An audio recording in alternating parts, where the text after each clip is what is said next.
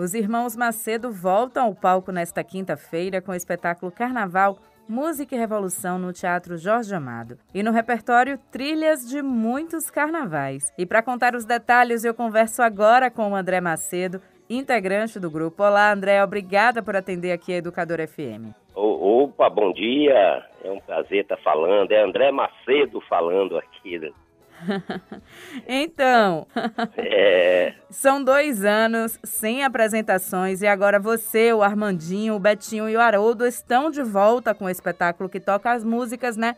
Desde o início da carreira de vocês até, o tempo, até os dias de hoje. Eu queria saber que, como toda a história vive de atualização, como é que esse período né, de distanciamento foi pensado no repertório esses dois anos aí que a gente ficou sem carnaval? Pois é, né? Dois anos, ninguém esperava por essa, por essa pandemia, né? Que ficamos dois anos sem trabalhar praticamente em nada, carnaval, micaretas, festas o ano inteiro e totalmente parado, né? E 2020, no verão de 2020, fizemos a quinta edição, né? Dos Irmãos Macedo, Carnaval, Música e Revolução e paramos esses dois anos e a, a a única diferença né, que aconteceu nesses dois anos foi a ida de Moraes Moreira, né? Uhum. O Moreira nos deixou, então nós vamos fazer uma homenagem né, especial, né, nesse momento, né, tão, tão triste Moraes foi um parceirão da gente, né, nós, Armando chamou ele em 1974 para fazer parte do nosso trio, botar a voz né, no trio elétrico. E esses anos todos, né, o Moraes sempre um parceirão, sempre fazendo uma música com Armando, lançando todo ano. E essa é a diferença que nós temos, né, da, da é, essa temporada sem o nosso grande Moreira.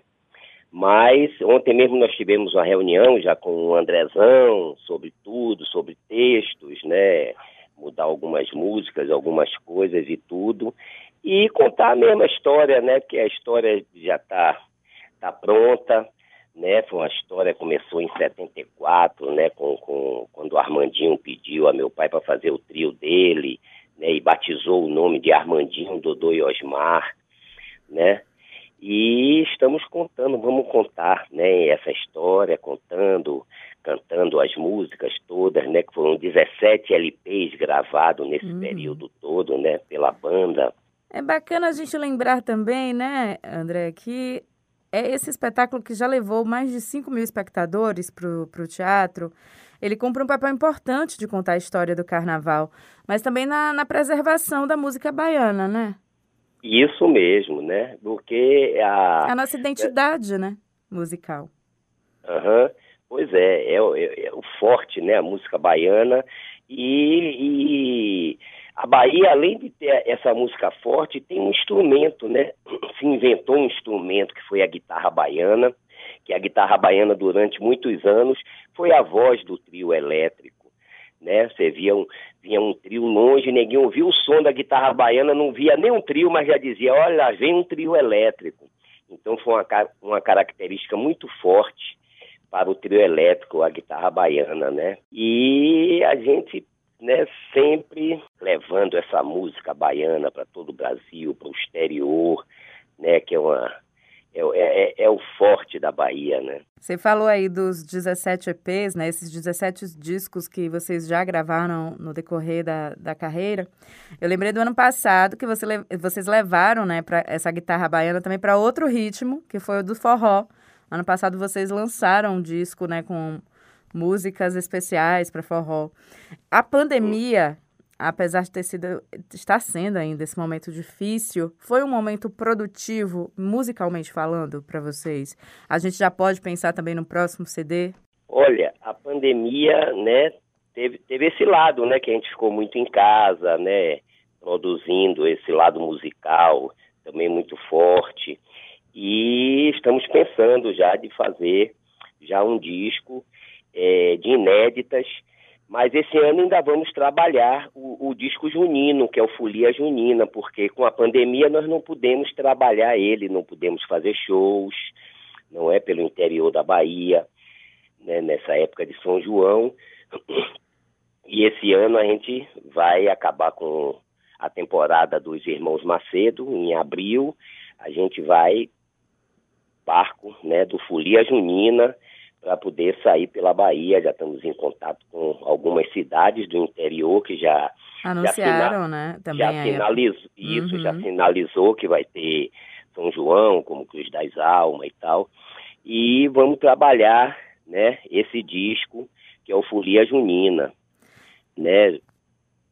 Ainda é e... é cedo para a gente pensar no Carnaval de 2023 ou vocês já estão aí pensando? Não, não o Carnaval a, a gente sempre pensava depois da quarta-feira de cinza, você já tem que estar tá pensando no carnaval do próximo ano. É, né? Nesse esse, caso, a gente está pensando já há dois é, anos. Já dois, dois anos, pois é, já dois anos pensando. E é sempre, geralmente, os, as, as conversações, tudo, os acertos, é mais no segundo semestre, né? De correr atrás de patrocínio, essas coisas e tudo. Mas a gente, quarta-feira de cinza, a gente já estava reunindo, acabando assim, já pensando no carnaval do, do próximo ano. Eu acho que para o ano não vai ser diferente. Eu acho que vai ser um carnaval muito especial, né, para o ano, porque dois anos sem ter, né, nunca aconteceu isso de não ter carnaval. Então, dois anos sem um carnaval, eu acho que vai ser muito especial e principalmente especial para a gente, porque para o ano é o centenário do nosso querido Osmar, né? Nosso pai faz 100 anos né, de nascimento e aí vai ser um carnaval que vamos comemorar essa volta, né? Maravilhosa e os 100 anos do Osmar Macedo.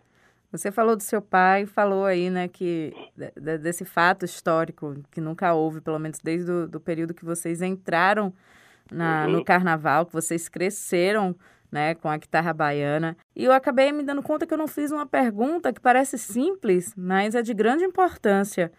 Como é que foi para vocês e para você, né, esses dois anos sem o carnaval? Porque desde que você se entende por gente, carnaval faz parte da sua vida. É, foi, foi difícil, porque desde quando a gente usava fralda, eu e Haroldo, meu pai já levava a gente pequenininho para cima do trio elétrico, desde a década de 60. Então, Nunca a gente passou um carnaval sem estar em cima de um trio elétrico, né? Isso me impactou muito, assim, deu muita tristeza, né? Da, na época do, dos dias mesmo de carnaval. Esse ano ainda conseguimos fazer um show só, tá um show fechado, porque não estava liberado nada de rua, né? E a gente é, uma, é um, um, trio, a gente é de rua, né? A história do trio elétrico do Doiosmar é a rua, é o povo, né? Não é muito camarote nem festas fechadas durante o carnaval. E foi difícil para a gente esses dois anos, a gente né, não imaginar né, essa coisa de não subir num trio elétrico, não ter um carnaval. Foi uma coisa muito triste, muito difícil, mas a gente tem que superar isso e bola para frente. E o ano já está começando a melhorar, graças a Deus, tomara que não venha mais nenhuma, né, nenhuma variante aí agora, que com fé em Deus acho que vai tudo dar certo e vamos ter o nosso carnaval para o ano. E enquanto o carnaval de 2023 não chega, a gente pode matar, né, a saudade um pouquinho com o espetáculo Carnaval Música e Revolução, que segue aí em curta temporada até o dia 2 de abril. Então aproveita aí para convidar nossos ouvintes.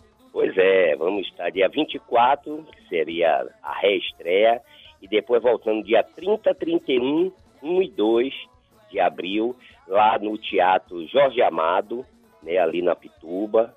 É um teatro maravilhoso, muito legal. É a primeira vez que a gente vai fazer lá.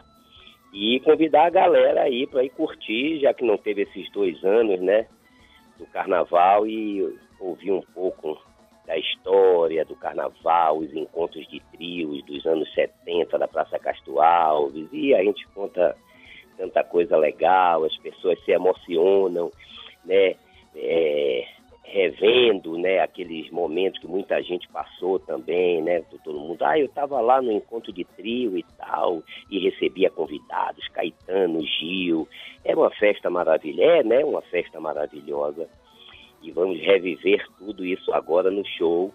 E contamos com a sua presença lá no Teatro Jorge Amado. Opa! Obrigada, coisa boa. Obrigada, André, por atender aqui a Educador FM. Obrigado a você, Juliana, e a todos os ouvintes.